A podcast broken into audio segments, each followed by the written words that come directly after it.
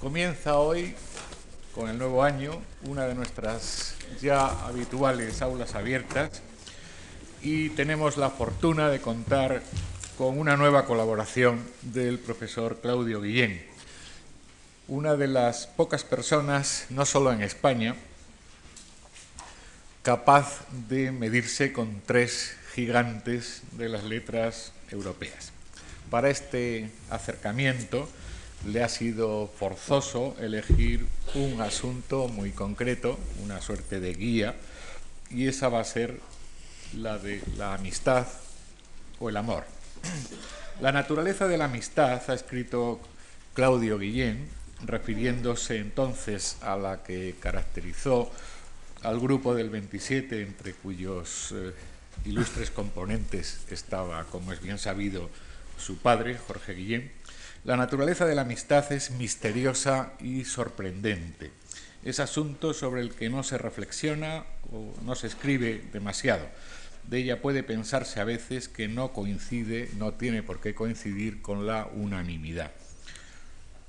Y como el amor, otro eje de reflexión literaria desde los comienzos de nuestra civilización, es uno de esos temas transversales que recorren nuestras letras a lo largo de los siglos. En este curso, el profesor Guillén se detiene en un momento preciso y glorioso de esa historia y nos ofrece un corte sincrónico, una suerte de antología de un momento histórico en el pensamiento literario europeo. Reconozco, ha escrito también Claudio Guillén en otra ocasión, que como comparatista me interesa el carácter y la función de toda antología.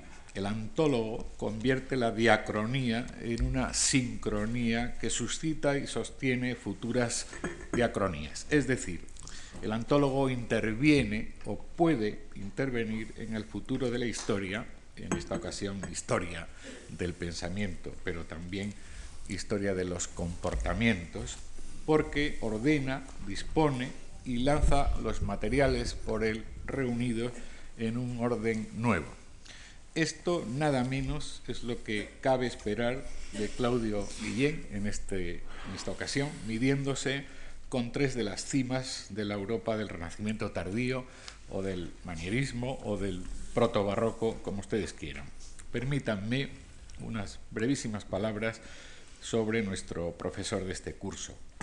Jorge Guillén, perdón, Claudio Guillén, nació en París en septiembre de 1924 y eh, estudió allí, eh, también en, en España, y luego llevado al exilio por su padre, don Jorge, estudió en Estados Unidos, donde se licenció en Williams College y luego se doctoró en, ya en literatura comparada en Harvard.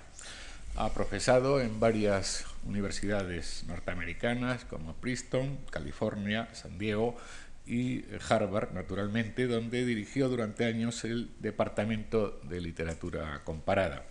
Volví a España en 1983 como catedrático de literatura comparada de la Autónoma de Barcelona y ya como emérito de la Universidad Pompeu Fabra. Ha sido profesor visitante en numerosos países, Alemania, Italia, Puerto Rico, Brasil, Sudáfrica, etc. Y eh, su producción intelectual eh, a lo largo de un centenar de artículos y de un buen puñado de libros, se ha interesado eh, por la novela picaresca española, pero en general por la europea, la novela y poesía españolas del siglo XVI, la poesía española del siglo XX y la europea, y la teoría de los géneros y la teoría de la historia literaria, entre sus numerosos ensayos, por los que por uno de los cuales en, 1999 obtuvo el Premio Nacional de esta especialidad, el premio de ensayos, pues podemos citar mm, Literatura como Sistema, un libro de 1971, Entre lo uno y lo diverso, una introducción a la literatura comparada, de 1985, El primer siglo de oro, en el 88, Teorías de la historia literaria, en el 89, múltiples moradas en el 98, este fue el Premio Nacional de Ensayo el año siguiente, y el último, ultimísimo, ultimísimo diría, entre el saber y el conocer, Valladolid 2001. Eh, dirige en la actualidad la Biblioteca de Literatura Española, de, Literatura Universal, perdón, de Espasacalpe y ha coordinado durante años los clásicos Alpaguara. Entre los numerosos cargos, Claudio Guillén ha sido presidente de la Sociedad Española de Literatura General y Comparada y nos cabe el orgullo de decir que ha pertenecido a nuestra comisión asesora donde hemos disfrutado en muchísimas ocasiones de su amabilidad, de su cortesía y sobre todo de su sabiduría. Así que en realidad Claudio Guillén está en su casa y no es necesario darle ahora ninguna bienvenida, aunque sí es necesario y justo agradecerle el impro esfuerzo que ha hecho para preparar este curso y también quiero agradecerles a ustedes el que estén hoy aquí con nosotros. Muchas gracias.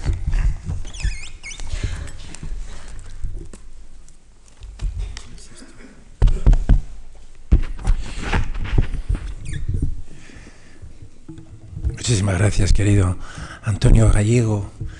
Efectivamente, siento una especial felicidad en esta, en esta casa, en esta fundación, como siempre lo he sentido. Necesito, y es algo que me enseñó mi padre, Jorge, y necesito admirar, y esta fundación me, me da la oportunidad de practicar la admiración, porque no conozco semejante institución en el universo que sea más digna de ella. Agradezco mucho esta ocasión que me honra y que me caracteriza como un señor de una extraordinaria audacia, porque eso de hablar de estos inmensos escritores a través de unas pocas clases es realmente eh, lanzarse al vacío, casi sin paracaídas. Lo que yo voy a hacer en este cursillo es, en la primera clase, en que me reúno con unos colegas, es eh, pegarme a un texto en particular, ¿no? y luego sacar de ahí ya unas dimensiones más amplias en la conferencia que sigue. Pero tendrá esto, creo, siempre el carácter de, hasta cierto punto, ¿verdad?, de una clase, porque tengo presente unos textos precisos y la posibilidad de trabajar con ellos, ¿verdad? Ahora mismo, en fin, efectivamente, a lo largo de este cursillo es lo que va a ocurrir. Mm, eh, en el caso de Cervantes, leeremos unos capítulos precisos del Quijote, dos novelas ejemplares, El Rinconete y Cortadillo y La Ilustre Fregona. Eh, no hace falta indicar qué ediciones, pero sí en el caso, en el caso del inglés leeremos Ricardo II, Richard II y El Rey Lear en la colección austral, en las traducciones de Ángel Luis Pujante. Y vamos a distribuir aquí, eh, para la última clase y conferencia, unos sonetos de Shakespeare, nueve sonetos precisos, que he dado en la primera hora los, los, números de esos nueve sonetos y me traveré con ellos, siendo el problema más peliagudo que plantea la crítica shakespeariana, el de los sonetos en la última clase. En la primera, pues hace una hora, hemos hablado del, del, del ensayo 14 del libro 1 del libro 1 de Montaigne, que pertenece a la primera fase de los ensayos. Los ensayos se publicaron esencialmente en tres fases. Una, dos preparadas por el propio Montaigne, la primera edición del año 1580, y una segunda, la, esencial segunda fase es la, la, edición del año 88, 1588, en que hay unas 600 adiciones y un tercer libro nuevo. Luego él trabajaba con su propio ejemplar de esa edición última en una tercera edición pero que se publicó póstumamente el año 95. Esas tres fases son interesantes y permiten tal vez hablar de una cierta evolución, pero de esto hablaré dentro de un momento con cierto escepticismo, escepticismo que es fácil practicar cuando se lee a Montaigne. Este ensayo, el 14 del primer libro, es claramente una puesta a prueba de una idea estoica. Arranca de una sentencia de Picteto, que dice que no son las cosas en sí que nos hacen sufrir, sino las ideas que tenemos acerca de las cosas. La idea en, en Epicteto y en Séneca, las epístolas de Séneca, que fueron una base fundamental para Montaigne siempre, la idea de que eh, los sufrimientos, las adversidades, los desafíos de la lengua son todas circunstancias externas que puede dominar nuestro espíritu. Nuestro espíritu puede dominar cualquier cosa, esencialmente tres. Aquí elige tres con arreglo a un orden muy, muy propio de Séneca y de otros estoicos, que son la muerte, el dolor y la pobreza. Con la muerte no tiene problema efectivamente la gente ha sido capaz de morir eh, porque quería, por muchas causas. Dice, no hay idea que, por la que alguien no, haya estado, no hubiera estado dispuesto a morir.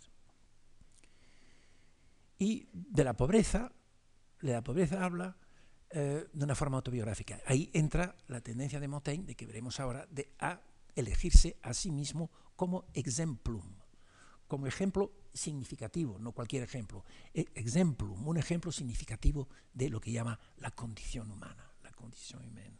Habla de sí mismo, se estudia a sí mismo, no de un punto de vista narcisista, sino para comprender mejor la condición humana. Entonces dice, bueno, yo he pasado por tres épocas eh, en, mi vida. Primero eh, tenía poco dinero, pero al fin era joven y salía, salía adelante. Luego tuve dinero y eso era una preocupación muy grande y luego por fin estoy en la situación actual que es je vis de jour en journée, de día en día, y vivo con lo que tengo sin preocuparme, ni más ni menos dinero del que tengo, gasto lo que tengo y ya está. Bueno, y eso, el problema es el del dolor físico. El dolor físico ahí comprende, comprende que realmente algo de razón tendrá Shakespeare cuando gran lector de Montaigne dirá en Ricardo II, que veremos dentro de poco, Oh, who can hold the fire in his hand by thinking on the frosty Caucasus. ¿Quién puede mantener un fuego en la mano con solo pensar en el nevado Cáucaso? El dolor físico, ahí el propio Montaigne dice, bueno, yo soy muy, muy cobarde en eso del dolor físico, no le convence del todo. Pero en fin, lo interesante aquí, lo que quería, lo quería arrancar, es que no se trata de exponer una doctrina, no hay un pensamiento anterior, no es el tipo de, pensamiento discursivo que en el fondo arranca lo que podemos llamar un prepensamiento. Aquí no tenemos pensamiento, tenemos pensar. Eso es el arte del ensayo, del que hablaré en la próxima clase, que creo que ah, francamente se puede aceptar la idea de que arranca de Montaigne, que es siempre se está preguntando cuál es la relación entre la norma, la creencia y la conducta de la persona. Desde ese punto de vista, cómo se viven las ideas. Desde ese punto de vista, la relación con Cervantes es muy grande. Los dos tratan de medir la distancia entre las ideas y la conducta. En la novela, a través del problema que precisamente plantean los personajes, las ideas, los proyectos son siempre motores de, su, de su conducta, pero lo que ocurre siempre es diferente y Cervantes juega mucho con eso juega mucho con eso, con lo que ocurre a los propósitos y a las ideas de la gente. Y Montaigne, claro, no puede presentarlo con la riqueza tal vez de la novela, pero el problema es el mismo. El problema es qué hacemos con todo ese inmenso conocimiento que nos ha proporcionado el Renacimiento, con ese saber infinito que nos permiten las bibliotecas y la, la palabra impresa. Entendemos así mejor al, al Montaigne humanista, el humanismo difunde toda la cultura antigua, toda, los oradores, los historiadores, los filósofos, los compiladores, los pensadores políticos, pedagógicos, económicos, arquitectónicos, etc., lo almacena todo y lo hace accesible desde fines del 15 durante el 16. Hay una superabundancia. Este sentido de cornucopia, ¿verdad? Del cuerno de abundancia de la mitología griega es, importante. Hay como un exceso de comentarios, un exceso de comentarios, dice Montaigne, de erudición que puede ser nimia y superficial. Montaigne se burla del erudito. Cuidado, que todos este, estos libros y estos conocimientos no conduzcan a algo trivial, que es una erudición sin interés. Eh, habla así en, eh, en este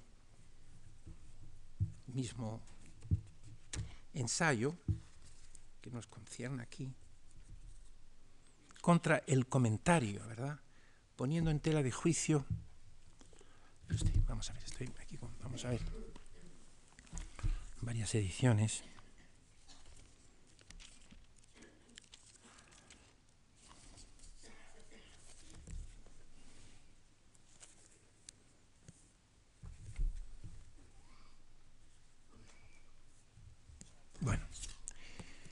No está en, el ensayo de que pensaba hablar hoy. Eh, habla del abuso de los comentarios, pone en tela de juicio, en el fondo, la práctica de cierto humanismo demasiado detallado, que no tiene esa, intención de, plantearse si realmente estos saberes pueden ser vividos, pueden ser admitidos en la vida misma. Lo esencial es la inmediatez con la que experimentamos las personas y las obras de aquellos sabios y poetas. Están ahí contemporáneos. Todos ellos componen un mundo, un conjunto presente, contradictorio, variopinto, pero cuyas partes son accesibles y relacionables por igual. Hay algo como un conjunto total, un poco lo que pensará en el siglo XX un pensador, un, gran poeta como T.S. Eliot, en el famoso ensayo sobre la tradición y el talento individual, que sentía toda la literatura del mundo como actual. ¿no? Eso es lo que sentía el humanista. El conocimiento histórico, el conocimiento a lo largo de la historia, no separa. El tiempo no divide. Si algo hay falta en Montaigne, claro, es una concepción del desarrollo histórico. No hay tal desarrollo histórico. 200 años antes que, que Voltaire, que Herder, que Hegel, no interviene un sentido de la historia como diferencia primordial. El tiempo histórico no es un factor decisivo. Tutto fa brodo, como dicen los italianos. Todo es provechoso siempre que sepamos distinguir entre saber verdadero, vivible, y vérité, science y connaissance. Montaigne detesta al pedante y desprecia la arrogancia del sabio petulante. Es inútil sobrecargar la memoria. La llenamos y dejamos vacíos, vide, l'entendement et la conscience. No basta con guardar las ideas de los demás, il les faut faire nôtre. No hace falta atar, lo que hace attacher el saber al alma. Il y faut incorporer, a incorporar, hace falta incorporar el saber al alma. En el capítulo 25 del libro primero, du pedantisme, hay sobre esto Pedante eh, no significaba entonces lo que hoy. Pedante, una palabra italiana, significaba maestro de escuela. Aquí se traduce en la, en la edición que utilizamos eh, en este curso de Montaigne, la de cátedra, la de mm, traducción de Dolores Picazo y Almudena Montojo. Dice,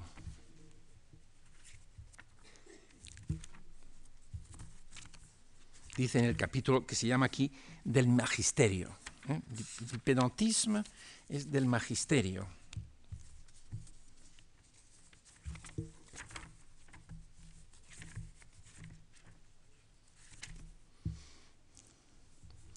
No es menos verdad que la calidad del saber es menos importante que la del juicio.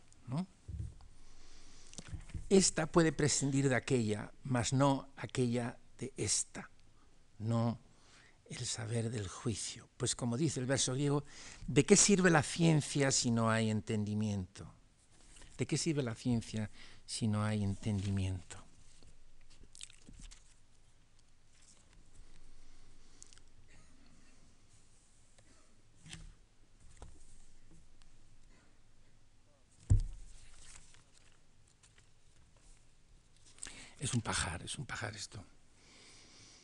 Or, il ne faut pas attacher le savoir à l'âme, il y faut incorporer.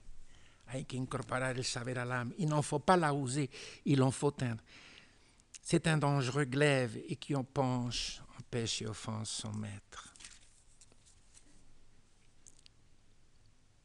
Ojalá, Dios hiciera que en bien de la justicia esas dos profesiones, la ciencia y el entendimiento, estuvieran también provistas de entendimiento y conciencia como, como, como de ciencia. A ese gran, a ese gran conjunto, Montaigne lo considera susceptible de mejorar nuestro juicio, nuestra vida, y procura incorporar toda información, todo pormenor, sea cual sea su origen, nada es insignificante, nada es trivial, anécdotas de su tiempo, palabras de hombres humildes, ejemplos tomados de otros países y otras civilizaciones. Se interesa por los libros de viajes, lea López de Gómara, uno de los primeros cronistas de México, se interesa sobre la China, eh, lee historiadores portugueses en latín acerca de los viajes portugueses. Eh, dijo Malgó una vez que Europa es la primera civilización que se, ha preocupado por lo que no era, y se, decía, y fue claro el caso de, el caso de Montaigne. Todos son ejemplos de una realidad común. Todos los ejemplos juntos nos permiten conocer la condición humana, el carácter de la vida humana en general, lo que dice, lo que llama en el capítulo 14 del primer libro que leímos antes, notre miserable condición humana, nuestra mísera condición humana. Al propio tiempo, Montaigne incorpora el conocimiento de sí mismo a su entendimiento de la conciencia humana. Él mismo es un ejemplo más, pero es el que puede conocer más a fondo y con más detalle. Como dice Maurice Merleau-Ponty, el filósofo hablando de Montaigne, il ne s'est jamais lassé d'éprouver le paradoxe d'un être conscient. Nunca se ha cansado de la paradoja de ser un ser consciente, de que el hombre al mismo, al mismo tiempo es, vive, sufre y es consciente de que es, vive y sufre. Y ese, ese doble aspecto está siempre en él. Lo dice en el O lecteur inicial de la primera edición de 1580 con la, típico, con la típica elegante subestimación renacentista de sí mismo, ¿no? como el prólogo de las obras de Fray Luis de lo que llama sprezzatura castiglione en el cortesano. Mi propósito, dice, es frívolo y vano. Je suis moi-même la matière de mon livre. Claro que no lo es solo. Pero en fin, así lo dice en ese momento. Yo soy la materia de mi propio libro. Pero cuidado, no estamos ante Rousseau o ante André Gide o Amiel. Cuidado, conocerse a sí mismo lleva más allá de la propia persona es un medio que se incorpora a esta, esta intención totalizadora del humanista. Je porte en moi toute l'humaine condition. Llevo en mí toda la humana condición. Cuidado, eso tampoco es toda la verdad.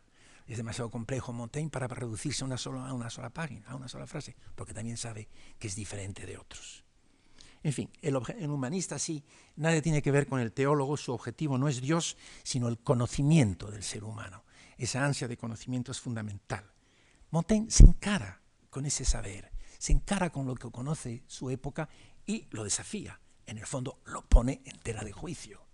Es crítico, es esencialmente crítico, como lo será Cervantes. También, cada cual con sus tácticas y sus modos diferentes de trabajar, pero pone en tela de, de juicio lo que se sabe. Nunca se somete sencillamente al saber como tal.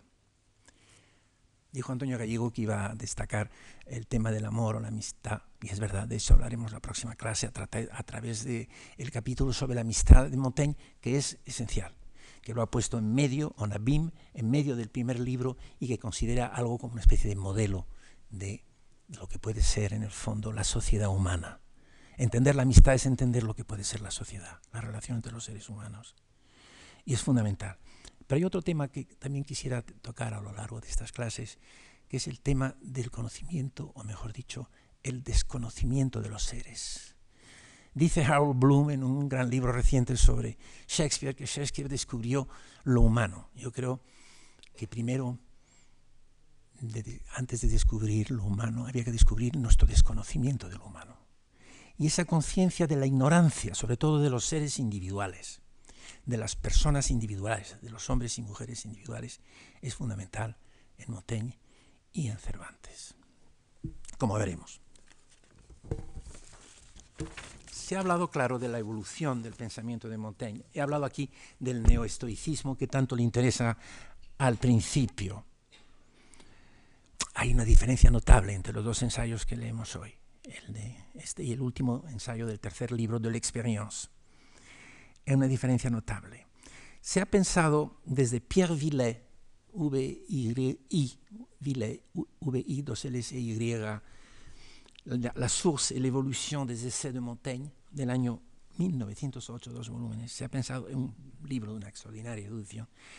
Se ha pensado que existe algo como una evolución en el pensamiento de Montaigne, pero cuidado. Hay que tener mucho cuidado con la palabra evolución siempre que hablemos de humanidades.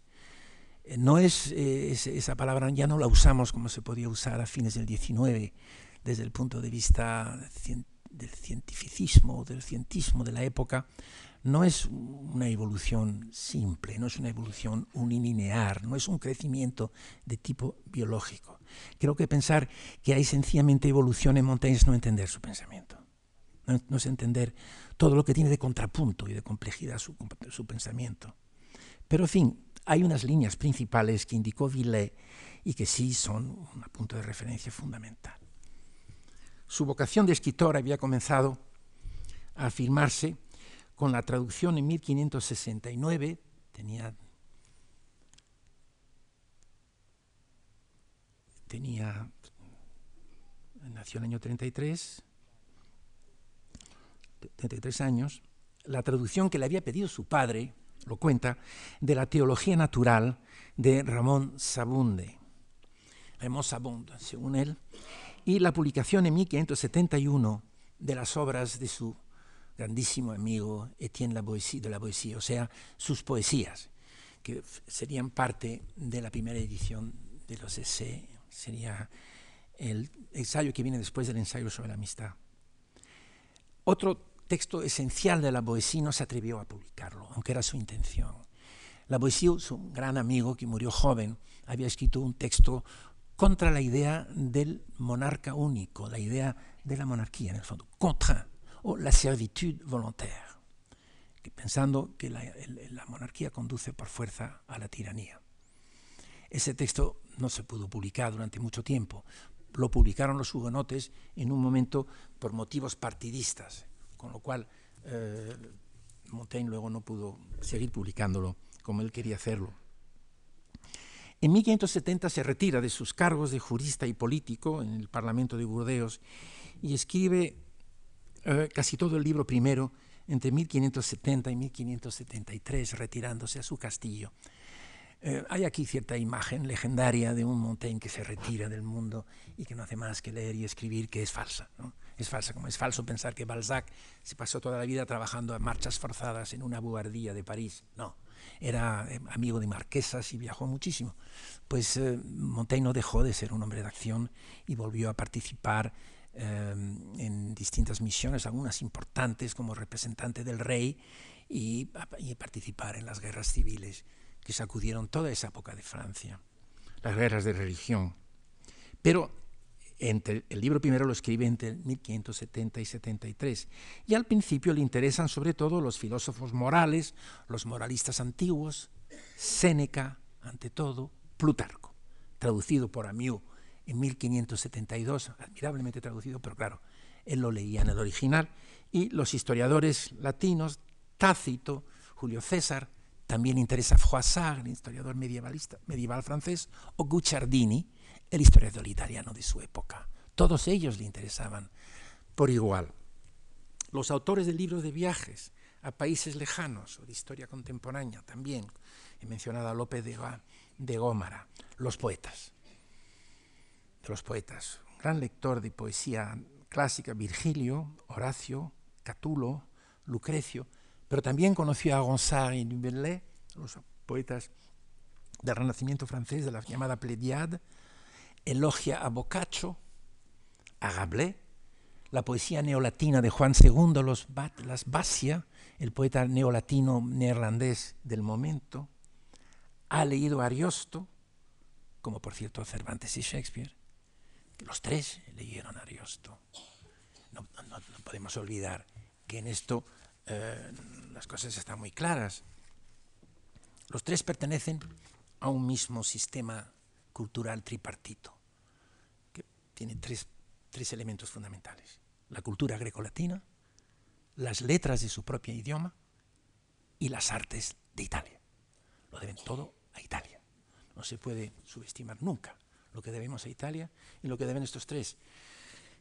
Entre, entre la edición de 1570 no, la primera edición de 1580. Y una, una reimpresión que hubo dos años después, en París, la primera edición era de Burdeos, de los S, viaja a Italia. Hace un viaje largo, está cuatro meses en Roma, tres semanas tomando las aguas en Lucca, pasó por Venecia, etc. Y cuando vuelve, añade a la primera edición una serie de, citas en italiano. Las citas italianas en italiano, que las hay bastantes, son posteriores. Había leído Ariosto en italiano. Y ya mencionaré, con motivo de los ensayos, del, del tema del ensayo, lo que debe a las cartas vulgares italianas. En aquel momento, desde los años 1530, 1536 creo que es, se vienen publicando las cartas del aretino en italiano. El aretino fue el primer escritor europeo que se atrevió a publicar sus propias cartas durante su propia vida. Y durante, publicó cinco tomos de sus cartas antes de morir. Hubo un sexto tomo que salió a mediados del 16. Fue una cosa extraordinaria. No hay tiempo para hablar de eso. Pero eso causó fue un, gran, un gran éxito editorial. Y empezaron, los, sobre todo los venecianos, a publicar lettere volgari, eh, antologías de lettere volgari, de los escritores en que publican sus cartas italianas. Y dice Montaigne en un texto, ce sont grands, grands imprimeurs de lettres que les Italiens. No que son grandes escritores, sino impresores, además era un gran negocio. Son grandes impresores de, de, de cartas que les Italiens. J'en ai plus de 100 volumes, je crois. O sea que había comprado y se había llevado 100, 100 tomos de Lettere Volgari durante su viaje en Italia. Y dice, las, mejor, las mejores creo que son las de Aníbal Caro. Y creo que tenía razón.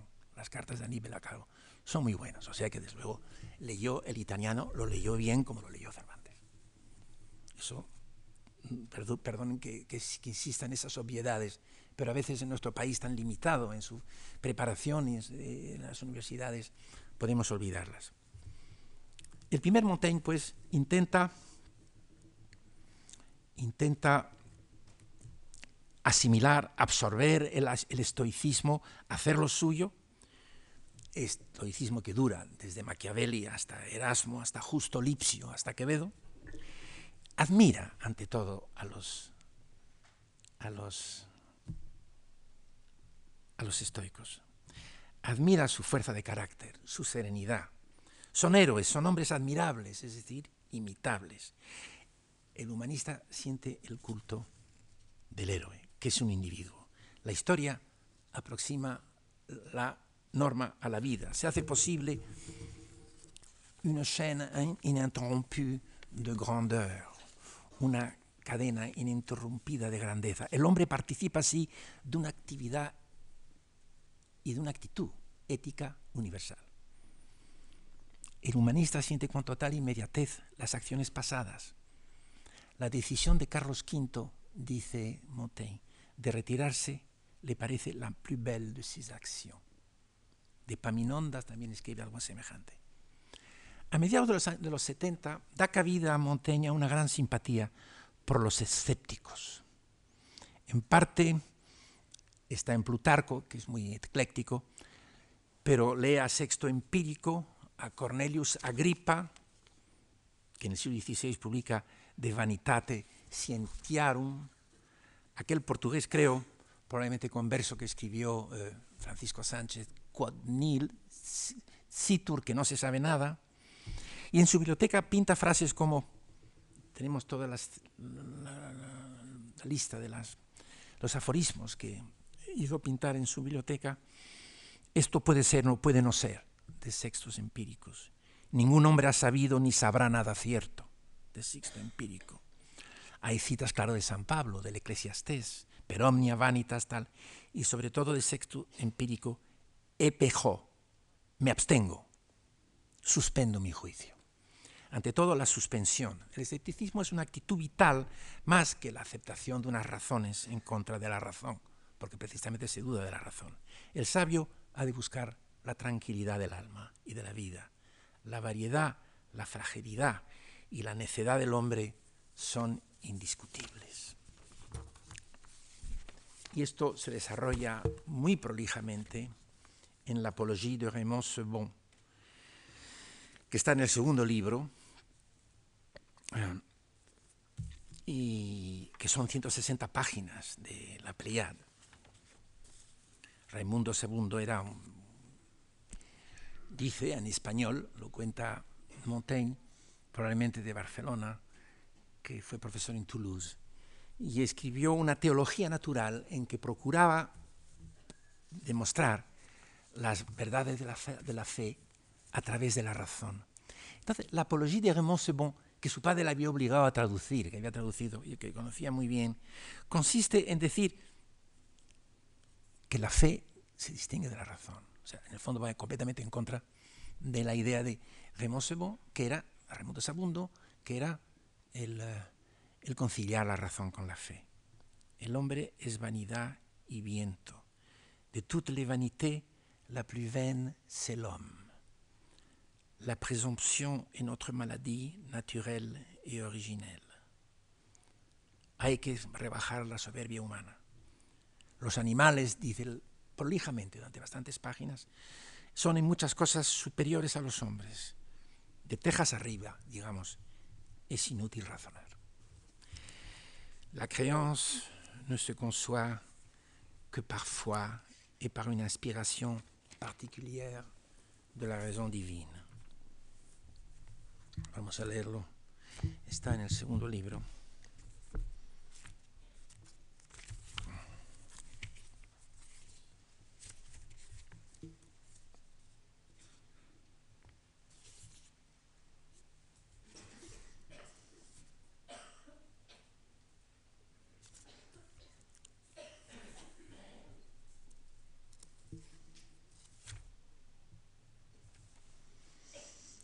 Si creyésemos en Dios por la intercesión de una fe viva, si creyésemos en Dios por Él y no por nosotros, si tuviéramos una base y un fundamento divino, las circunstancias humanas no tendrían como tienen el poder de turbarnos. No se rendiría nuestra fuerza tan débil asalto. El amor por la novedad, la coacción de los príncipes, la buena fortuna de un partido, el cambio temerario y fortuito de nuestras opiniones no tendrían fuerza para sacurar y alterar nuestras, nuestras, nuestras creencias en sus manifestaciones corrientes, la religión hace horrores. Él es un creyente, pero no piensa ni que se puede demostrar la fe, ni que la fe es una fe, es en el fondo superior a otra. Es lo que se llama relativismo desde el punto de vista antropológico, volveré sobre esto. Notre religión es faite pour extirper les vices, está hecho para extirpar los vicios. Él les couvre, les nourrit, les incite, los cubre, los alimenta los incita. ¿Queréis comprobarlo? Dice. En francés. Página, un momento. ¿Queréis comprobarlo?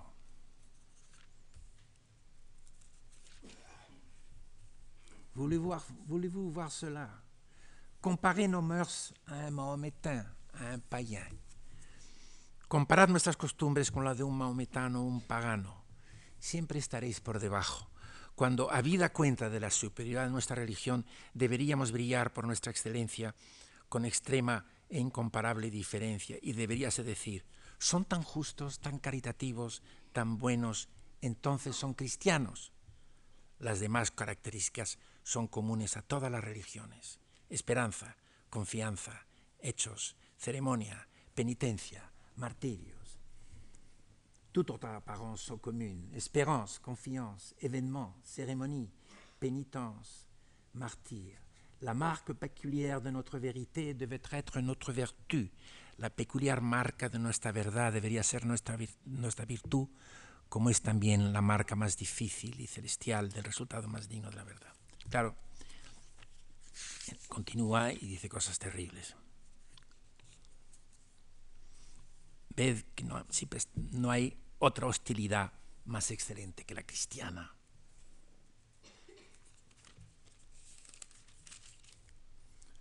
Je vois cela évidemment quand nous nous prêtons volontiers à la dévotion que les offices qui flattent nos pas. Il n'est point hostilité aussi excellente comme la chrétienne.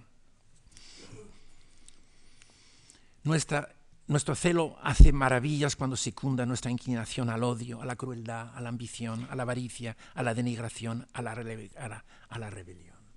Notre zèle fait merveille quand il va secondant notre pente, nuestra incursión vers la haine, la cruauté, l'ambition, l'avarice. Notre religion est faite pour extirper les vices. Elle les couvre, les nourrit, les incite. Está hecha para extirpar los vicios, mas los encubre, los alimenta, los incita. Se, abre camino así un profundo relativismo. Ni siquiera nuestra religión es superior. Si lo fuera, ¿por qué no somos más virtuosos que los musulmanes o los paganos? Y resume, nous sommes chrétiens à même titre que nous sommes ou périgourdins ou allemands. Al mismo título que somos de Perigord o somos alemanes. Y da numerosísimos ejemplos del caos de las creencias y las costumbres, del ilusorio de los sistemas filosóficos en esta apología de Raymond Sebon. Relativismo en el sentido antropológico, quiero decir, la validez del juicio depende de las condiciones o circunstancias en que es enunciado.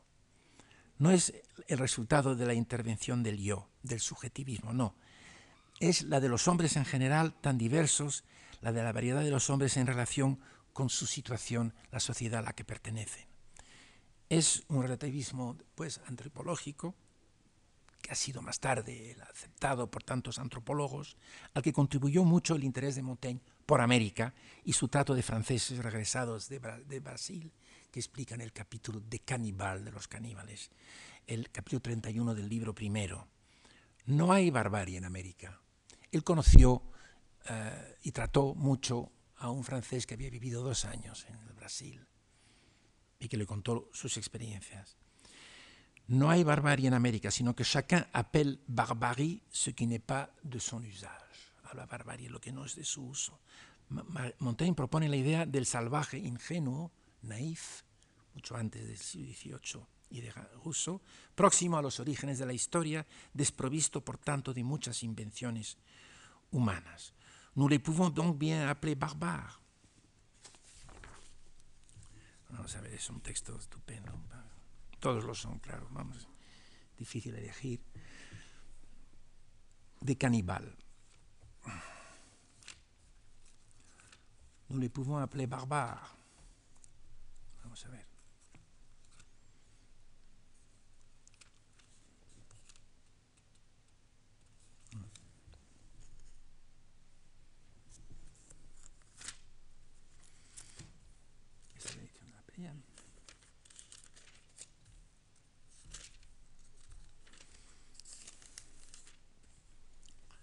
Nous les pouvons donc bien appeler barbares, eu égard aux règles de, la raison. Traducen las señoras.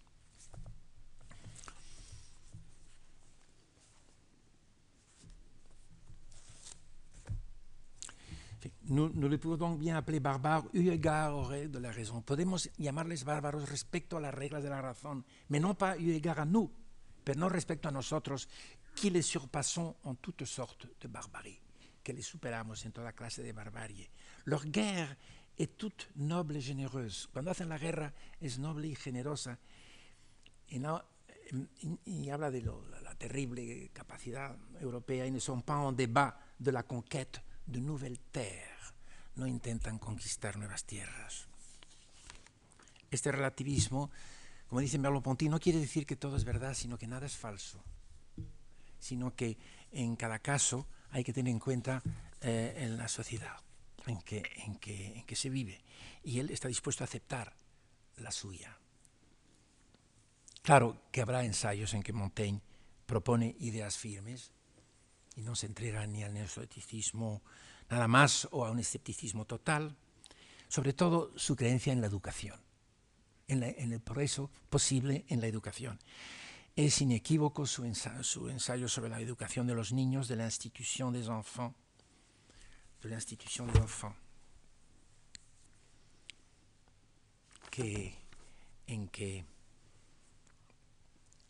en que insiste en que se ponga en tela de juicio y se critique cualquier autoridad, cualquier autoridad. El maestro no debe eh, enseñar desde la autoridad, sino desde la razón y la utilidad de las ideas.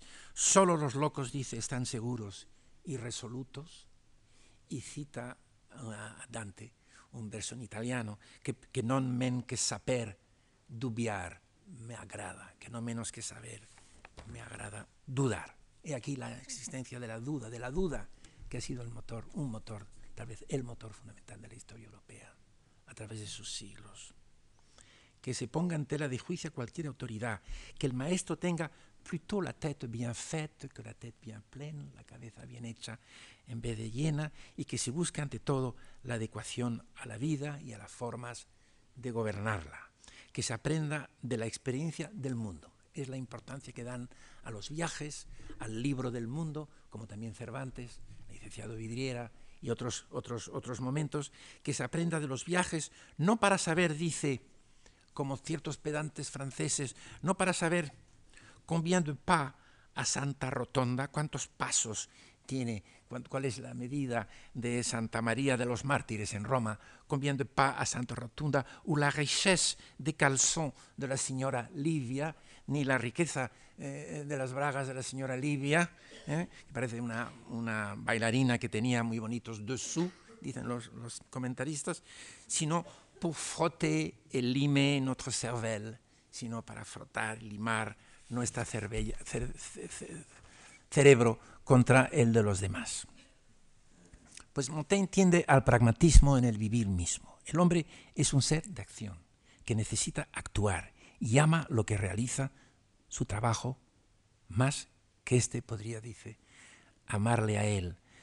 Montaigne observa la pluralidad de las acciones humanas y de las sociedades humanas y decide aceptarla, sin tratar de imponer su voluntad, sus preferencias, sus, costumbres o sus creencias a los demás. Tolerante, es conservador, digamos, políticamente, por cuanto quiere vivir en paz con las instituciones de su propio país, incluyendo a las religiosas, y dejando a los demás, sin ningún dogmatismo, que vivan en paz con las suyas, sin actitud tiránica, sin actitud tiránica. Dice de la Inquisición española eh, que es poner las conjeturas propias a un, darles un muy alto precio, que el hacer cocer a un hombre todo vivo por ellas. ¿no? C'est mettre ces conjectures un bien au prix que d'en faire cuire un homme tout vif. Montaigne acaba, al parecer, al parecer, porque no, creo del todo en el, en el, concepto de evolución, acaba al parecer aceptando la vida, el cuerpo, los placeres moderadamente disfrutados, no es nunca ascético, no es nunca anticorporal, y aproximándose así en una tercera frase de enriquecimiento a las lecciones de Epicuro, o sea, a una unión con la naturaleza, a unión con la naturaleza, no solo en el sentido estoico, sino también en el epicúreo. Jamás me hizo daño acto, dice, que resultara placentero. Ninguna acción plaisante me ha hecho daño. L'extrême fruit de ma santé, el fruto extremo de mi salud, c'est la volupté. Volupté no es muy fuerte en el francés del siglo XVI, es como decir sencillamente el placer de los sentidos. Voluptuosidad es una, es una eh, traducción demasiado fuerte en el español actual. Leamos tal vez ese texto, que, es, que está en De l'expérience, que es el capítulo, el, ensayo último del tercer libro que algunos de ustedes ya habrán leído. Sí, un momento. Está aquí en la página 354, los que tienen el texto. ¿Mm?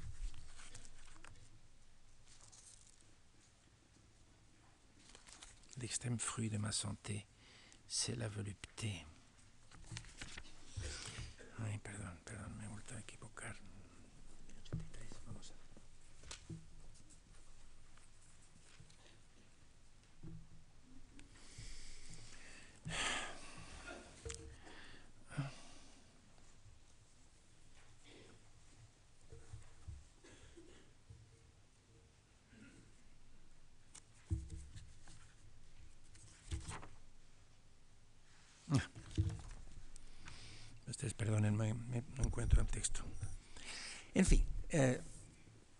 Acaba, sin duda, que duda cabe,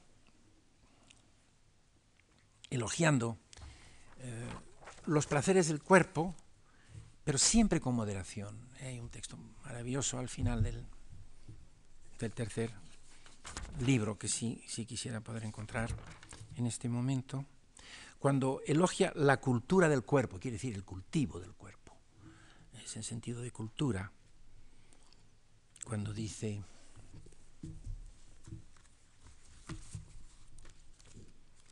en la página 4 del texto que ustedes tienen, Moi qui ne manie que terre à terre, yo que soy muy, que tengo los pies en la tierra, que tengo los pies en la tierra, y eso es muy de él, ¿verdad? Insistiendo siempre en lo concreto, en lo, en lo vivido, no necesariamente las cosas tienen que ser nobles. Pasa de lo abstracto a lo concreto siempre que puede. Moi qui ne manie que terre à terre, et odio cette inhumaine sapience qui veut nous rendre dédaigneux et ennemis de la culture du corps.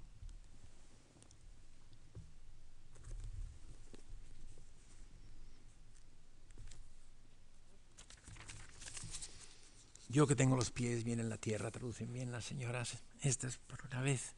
Odio esa sapiencia inhumana que quiere hacernos desdeñosos y enemigos de la cultura del cuerpo. Considero injusticia igual el aceptar a contrapelo las voluptuosidades, demasiado fuerte, los placeres eh, naturales que el tomarlos demasiado a pecho. Jerjes era un fatuo que, rodeado de todas las voluptuosidades de volupté humaine, ofrecía un premio a todo aquel que le proporcionase otras mas no es menos fatuo aquel que elimina la que la naturaleza le ha presentado. No hemos ni de perseguirlas ni de rechazarlas, hemos de aceptarlas. Yo las acepto algo más generosa y graciosamente y prefiero dejarme llevar por la inclinación natural. Para nada hemos de exagerar su inanidad. Bastante se deja sentir y se manifiesta. Bastante se deja sentir y se manifiesta. Y agrega luego, agrega luego, yo por lo tanto amo la vida. Dice poco antes de terminar el último ensayo, el orden en que los publicó, peso a escepticismo, a su insistencia en la variabilidad de todo, pour moi donc j'aime la vie. Yo, por tanto, amo la vida et la cultive telle qu'il a plu a Dieu nous l'octroyer, tal como quiso Dios otorgárnosla. Je ne vais pas désirant qu'il qu eût à dire la nécessité, tal, tal, tal. Des opinions de la filosofía pasa a decir, de las ideas filosóficas, acepto con facilidad aquellas que son más sólidas. J'embrasse plus volontiers celles qui sont les plus solides, c'est-à-dire les plus humaines et nôtres c'est-à-dire las más humanas y nuestras, la que pueden hacer propio, la que uno apropiarse. Mes discours sont conformément à mes mœurs, bas et humbles. Mis razonamientos son conforme a mis costumbres, bajos y humildes. Claro que todo, todo esto era difícil, no que tal que fuera aceptado por mucha gente en muchos lugares, esta total libertad de pensamiento, ese sentido crítico profundo ante todo el saber y ante las, todas las costumbres. De ese punto de vista, la modernidad de Montaigne es muy grande. ¿Por qué? Porque no dudo que existe cierta evolución, pero pensar que Montaigne pasa de una melodía A a otra B y a otra C es no entender la démarche, la andadura de su espíritu. Lo fundamental es el contrapunto, es la superposición en el tiempo, es la complejidad. Montaigne siente la complejidad, la pluralidad del mundo y la propia, y la acepta. No la simplifiquemos. Si nos está enseñando a no simplificar, es muy difícil, claro, que en las escuelas no simplifiquemos. Pero, y claro, la evolución de Montaigne, cuidado. Nunca deja de admirar a los estoicos. Su escepticismo es profundo, su amor a la vida es profundo. Trata de reunir las tres cosas. Claro que su recepción tenía que ser difícil. En, París, eh, después de morir. Mademoiselle de Gournay, que fue su, su, hija adoptiva, fue preparando varias ediciones con sus prólogos bastante moralizantes y religiosos, pero Montaigne entra en desgracia eh, con la segunda mitad del siglo XVII en Francia, a través, digamos, del racionalismo, del desarrollo de una ciencia natural que él no había previsto, y también de la solidez de, la Iglesia Católica en torno al poder de Luis XIV y eh, las críticas de Bossuet, de Port-Royal, de, del propio Racine, de estos escritores que no entendían esa y no querían entender esa pluralidad y esa libertad de Montaigne. Se tradujo al inglés inmediatamente, en, pronto, en 1603. Shakespeare lo leyó. Shakespeare lo leyó, pero creo que lo leyó antes. No, la traducción de John Florio de 1600. John Florio fue un, un italiano que vivió en Londres y produjo varias traducciones importantes, entre ellas la, de, la excelente de Montaigne de, de 1603, que era el momento más o menos en que Shakespeare estaba escribiendo sus, grandes dramas, Otelo, Macbeth, Hamlet. Y, pero yo creo que lo leería antes, probablemente en francés, porque yo creo que Shakespeare leyó, leyó algo de francés. Esto está demostrado por el hecho de que su primera obra importante, comedia, The, The, Gentleman, The Two Gentlemen of Verona, se basa un argumento, un cuento de la Diana de Jorge de Montemayor, que había sido traducido al francés pero no al inglés. Y dijo, ah, tal vez se circuló una traducción. No, él leyó a Jorge de Montemayor probablemente en francés. En, en, italiano también se, se, publicó poco después, no recuerdo la fecha exactamente, 1630 y tantos. Eh, y en España, pues ya saben ustedes lo, eh, la triste historia. En realidad, Juan Marichal estudió muy bien esta cuestión em, en un ensayo ya sobre Montaigne en España del año 53, en la nueva revista de Filología Hispánica. Solo Quevedo mm, parece haberle conocido, el señor de la montaña, el sapientísimo Quevedo, y hubo un pequeño grupo de, gentes montañistas o montañeros, podemos decir, que en, en aquel momento, como, y entre 1734 y 36, Diego Cisnero, Carmelita Descalzo, tradujo el libro primero, pero no se publicó, y siguió en manuscrito y todavía sigue manuscrito en la Biblioteca Nacional. Se llamaba Experimentos y varios discursos de Miguel de Montaña. Experimentos es una traducción estupenda de lo que quería decir. Ensayos, como veremos. Luego, pues no, se puso eh, en el índice Montaigne el año 1676, solo Feijó lo leyó y eh, no se tradujo hasta Romani Salamero en París, publicado por los Frères Garnier en 1898. Y hasta hoy, yo creo, lo digo sin impertinencia hacia nadie, no tenemos una gran traducción de Montaigne. Es uno de los, de los cometidos que nos podemos, podemos tener en cuenta los que nos ocupamos de traducciones y de colecciones de clásicos. No tenemos un buen Montaigne y no tenemos un buen Shakespeare. Los dos son posibles, sobre todo el Shakespeare, que tenemos unas excelentes traducciones de, de Pujante que podrían reunirse en ediciones bilingües, pero de Montaigne está todo por hacer. Es mucho pedir a un escritor que dedique años a esa traducción, a un escritor que tenga pluma, que sea el escritor, porque la fuerza estilística en francés de Montaigne es extraordinaria. Fue un gran escritor, ¿verdad? No he insistido bastante, de paso, como hubiera debido decir, hasta qué punto eh, Montaigne, tan deseoso de comprender la condición humana, insistió en la diversidad de las personas, la diversidad de los, de los, de los ejemplos, cuando dice, eh, al principio precisamente del capítulo 13 del libro tercero, la consecuencia que queremos sacar de acontecimientos parecidos, semblable en francés, es insegura, pues son siempre distintos. Dissemblable, podríamos decir en español. La consecuencia que queremos sacar de acontecimientos semejantes e insegura, pues son siempre semejantes. No hay ninguna cualidad tan universal en esta imagen de las cosas como la diversidad y variedad. La diversidad y varieté. Y confiesa más adelante, en este mismo ensayo, todo ejemplo falla. Y la relación que se saca de la experiencia es siempre defectuosa e, imperfecta. ¿Por qué? Porque no, todo es, porque no todo es diversidad. Es esta la tensión propia del, ensayo. Este autodiálogo, esta insatisfacción con la forma que tiene de relacionar esas individualidades, esas diferencias por las que tenía una sensibilidad extrema. Vamos entendiendo que más radical que la diversidad es la mudanza, que la variedad, la variabilidad, que el ser de las cosas, el cambio y el devenir. Todo en él es sensibilidad. Yo mismo cambio constantemente. El espíritu dice, es insaciable, vagabundo y versátil. Somos partout vent, somos viento. Eso de viento es una, es una metáfora, pero también lo, veo de una forma muy, muy, muy concreta. Está también, creo que en este mismo ensayo. Se han leído los que han leído esto.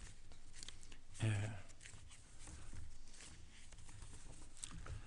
Moi, sí, en ese mismo momento en que habíamos leído Moi qui me manie, terre terre, que detesto quienes no aceptan la, el cultivo del cuerpo, moi qui me vante d'embrasser si curieusement les commodités de la vie, con tanta curiosidad, con tanta diligencia, la, les commodités de la vie, et si particulièrement n'y trouve quand j'y regarde ainsi finement, cuando miro con más finura, je n'y trouve que du vent, que viento. Mais quoi? Nous sommes partout vent.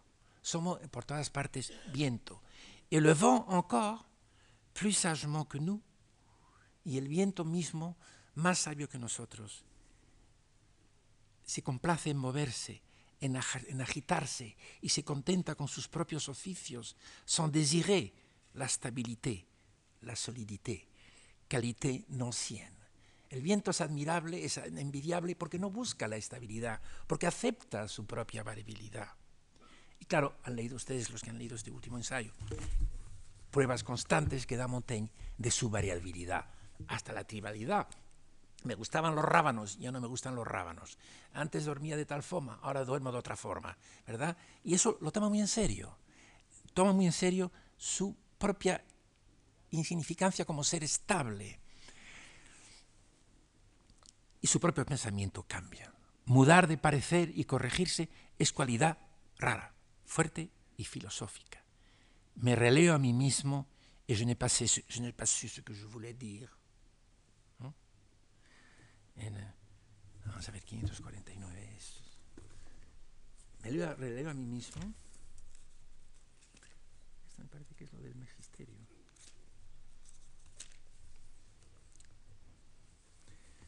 Maintenant, je suis à tout faire. Maintenant, à rien faire. Vamos a ver. Esto está en español también. 2, 294. Insiste mucho en su propia variabilidad, en la experiencia, cuando se estudia a sí mismo, del cambio. Ahora estoy dispuesto a hacerlo todo, ahora a no hacer nada. Maintenant, je suis à tout faire, maintenant à rien faire. Ce qui m'est plaisir cette heure me sera quelquefois peine. Lo que me agrada en este momento me resultará penoso a veces. Mil agitaciones indiscretas y casuales se producen en mí. Apoderase de mí la melancolía o la cólera, ou l'humeur mélancolique me tient, ou la colérique. Y únicamente por autoridad suya a esta hora predomina a mí la pena, a esta hora la alegría, cuando cojo los libros, hallaré en tal fragmento gracias excelsas que exaltarán mi alma. Si vuelvo a caer de nuevo sobre el mismo, por mucho que le dé vueltas y más vueltas, por mucho que le estruje y manosee, me resultará masa desconocida e informe. En mes écrits même, je ne retrouve pas toujours l'air de ma première imagination. ¿Quién no ha vivido eso? Eh, aquí, el que haya eh, escrito con alguna eh, insistencia. En mis propios escritos no vuelvo a hallar el aire de mi primer pensamiento. No sé lo que he querido decir y a menudo devánome los sesos para corregir y buscar un nuevo sentido por haber perdido el primero que valía más.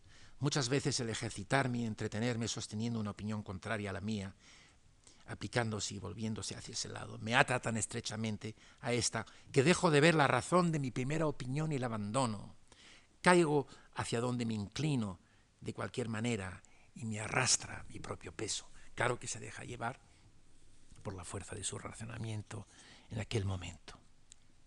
Montaigne no se pinta solo a sí mismo, como pretendió decir y que tanto escandalizó a Pascal, que el su projet que de se peindre. Qué proyecto más necio que el querer pintarse. No se pinta a sí mismo, pinta el cambio. Pinta el cambio. Lo, dimensión fundamental, finalmente, es la de la, de, la del devenir. Es la dimensión del cambio, del devenir.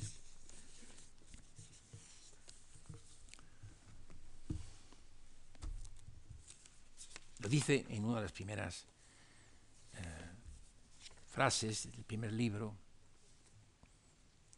porque se podía terminar con esa frase, ¿no? Pour moi, donc j'aime la vie. Pero él quiso insistir en la prioridad del devenir. Ciertamente dice en el primer ensayo del primer libro, ciertamente es el hombre tema maravillosamente vano, diverso y fluctuante. Traducen bien Certes, c'est un sujet merveilleusement vain, divers et ondoyant que l'homme. El hombre es un ser maravillosamente vano, diverso y ondoyant, porque no ondulante, pero en fluctuante está bien también. Aunque la tendencia de, de, Montaigne es siempre a la, metáfora concreta. La, literatura es así. La literatura conduce no a la abstracción, sino a la situación concreta, a la persona, a la ficción real, quiero decir, a los personajes, a las, situaciones palpables. Y de eso, a, a ello se da una significación más general. Consecuencia habla de movimientos. Así, habla con motivo de sus gustos y aficiones gastronómicas, ya de mouvement en nous, inconstant et inconnu. Hay movimientos inconstantes y desconocidos. Tenemos fluctuaciones inconstantes y desconocidas. Mouvement es una metáfora, pero también la vive, la, la nota. Otras veces no. Dice que en Homero todo es movimiento y acción. En Los Canibal, de Canibal, describe un cambio que ha habido en el cauce de, de la Garonne, creo que es, la, eh, eh, en, en, los últimos años. Incluso la tierra se mueve.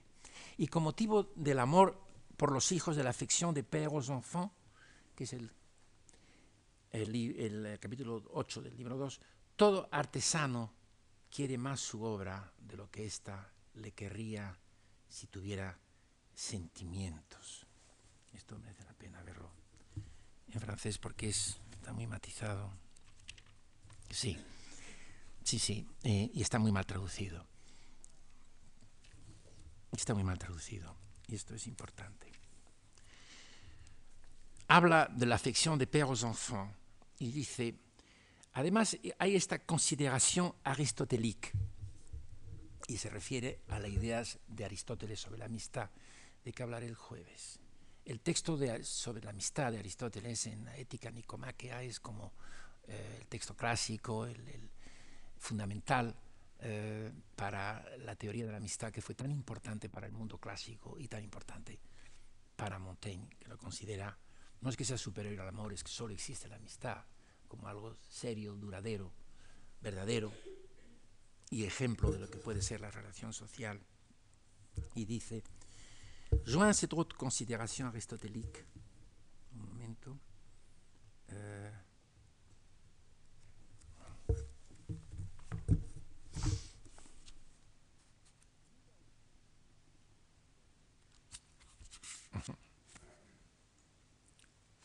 Unido a esto, habiendo ha dicho que tanto los animales como los seres humanos sienten por fuerza un gran afecto por sus hijos, joint cette autre considération aristotélique que celui qui bien fait à quelqu'un l'aime mieux qu'il n'en est aimé. que el que hace algún bien a alguien ama más de lo que a él le aman. Es la definición de la amistad por Aristóteles. El, amigo es el que hace el bien por el otro, por el otro. No, no se trata de una, de una relación recíproca por fuerza. Ama más. Y todo artesano quiere más su obra de lo que ésta le querría si tuviera sentimientos.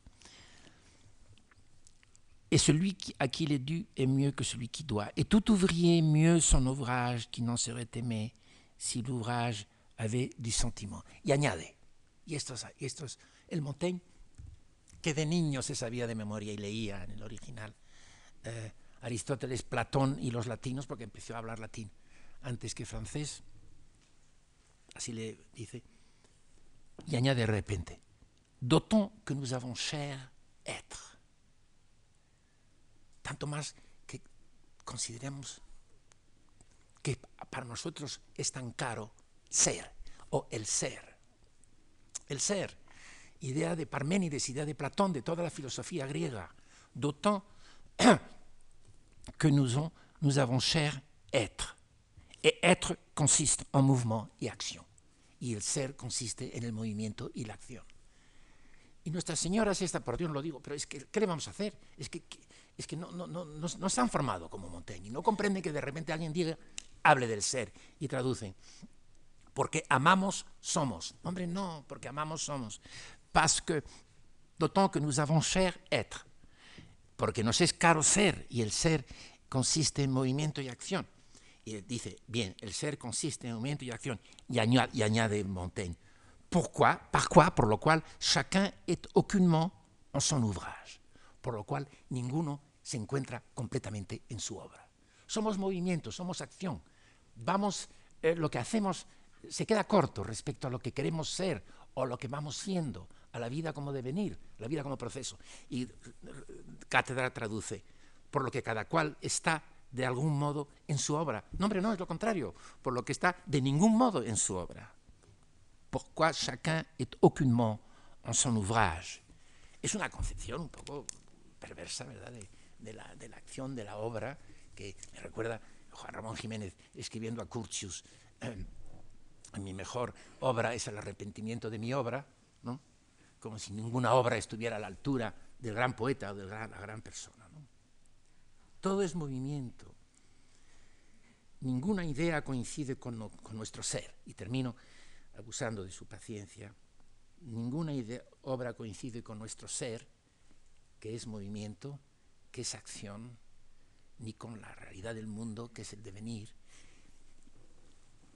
Je ne peins pas l'être, je peins le passage.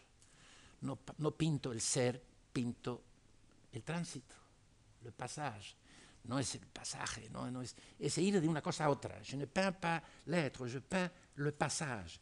Et non un passage d'âge à un autre, d'una edad a otra, ou comme dit le peuple, ou comme dice la gente, de sept en sept ans, de siete en siete años, mais de jour en jour, de minute en minute, de día en día, de minuto en minuto.